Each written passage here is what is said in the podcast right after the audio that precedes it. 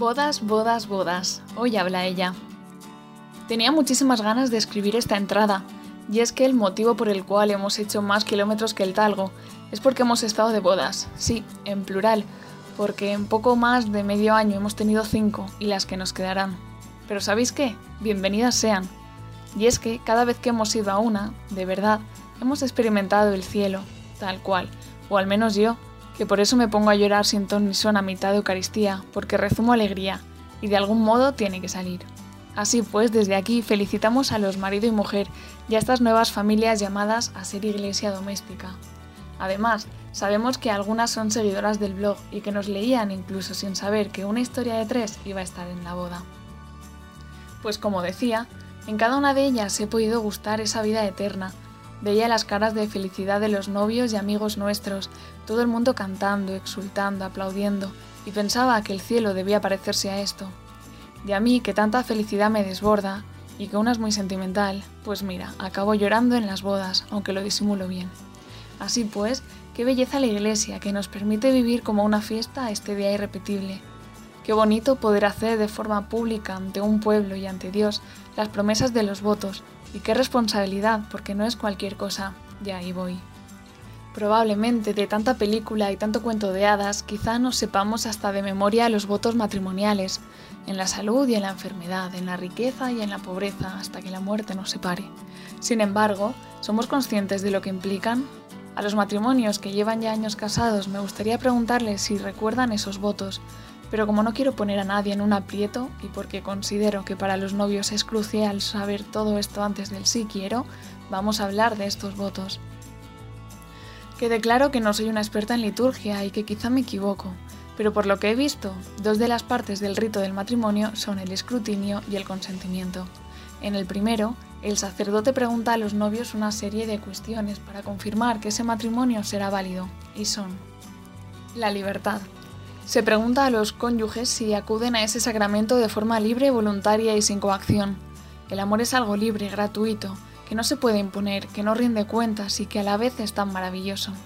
La formulación de estas preguntas es curiosa y más de una vez los novios se han liado a la hora de responder. Hasta ahora había pensado, ¿por qué no unifican el modelo de respuesta? Pero es que pensándolo bien es importante. En este caso, el sacerdote dice, ¿venís libremente? Y es que venir lleva implícito una acción, un salir de la comodidad de tu casa. Y es también una decisión, la decisión de hacer pública esa unión de cara a Dios y a su pueblo, que es la Iglesia. El amor y el respeto mutuo. Se confirma si tienen en su corazón la decisión de amarse y respetarse el resto de su vida. No vale decir que lo he oído hasta que el amor dure o que el amor tiene fecha de caducidad. No, el amor no es nada de eso. El amor no es algo que se agote como una batería, es una elección, una elección reafirmada en el tiempo, y que más allá de agotarse, con el tiempo se hace más fuerte. Precisamente, en la formulación de esta pregunta el sacerdote dice, ¿estáis decididos? Y no otra cosa, y es que quizá esa decisión, en algún momento de tu vida, bien por las emociones, por atravesar un momento de debilidad, te violente y tengas que sobreponerte a tus sentimientos o a las adversidades para reafirmar ese sí, esa decisión. Y aunque parezca una carga, algo que te oprime, en verdad es un acto de plena libertad, porque no te hace esclavo de tus apetencias o sentimientos, o de cómo vayan tus hormonas, como me dice él, sino que pasas por encima de todo eso para ponerte al servicio del otro. Además, en este punto, se dice que todo eso se debe hacer siguiendo el modo de vida propio del matrimonio. No vale cualquier cosa, sino vivirlo como nos dice la Iglesia y tal y como lo pensó Dios. Paternidad y maternidad responsable. Por último, quien preside la celebración pregunta la disposición a recibir de forma amorosa y responsable los hijos que Dios les dé. Esto comporta no poner impedimentos a la hora de entregarse al marido o a la esposa, ya en el momento puntual en que no sea conveniente tener más hijos, de forma justificada y orada, por serios motivos físicos, económicos, psicológicos, regular la fertilidad para aplazarlos, con métodos naturales como puede ser el método sintotérmico, del cual hablaremos dentro de poco. De nuevo, la formulación ¿estáis dispuestos? es crucial para esta pregunta. Estar dispuesto es estar preparado, a punto, para lo que venga. Quizá ese matrimonio no puede tener hijos biológicos, o tiene muchos, o solo tiene uno, o adopta. Y a menudo, yo la primera, nos hacemos ideas tipo voy a tener tres hijos, e incluso nos recreamos en ese pensamiento. pero el estar dispuestos que se pregunta, en cierta medida, te pone en tu sitio y te invita a aceptar el plan de Dios, ya sea con hijos o sin hijos.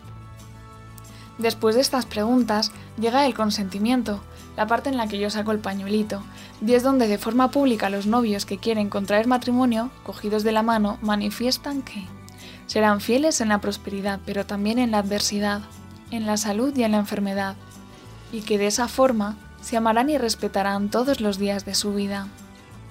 Porque seamos sinceros, es más fácil amar cuando las cosas van bien.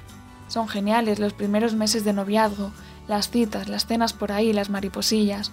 Y supongo que en el matrimonio será igual.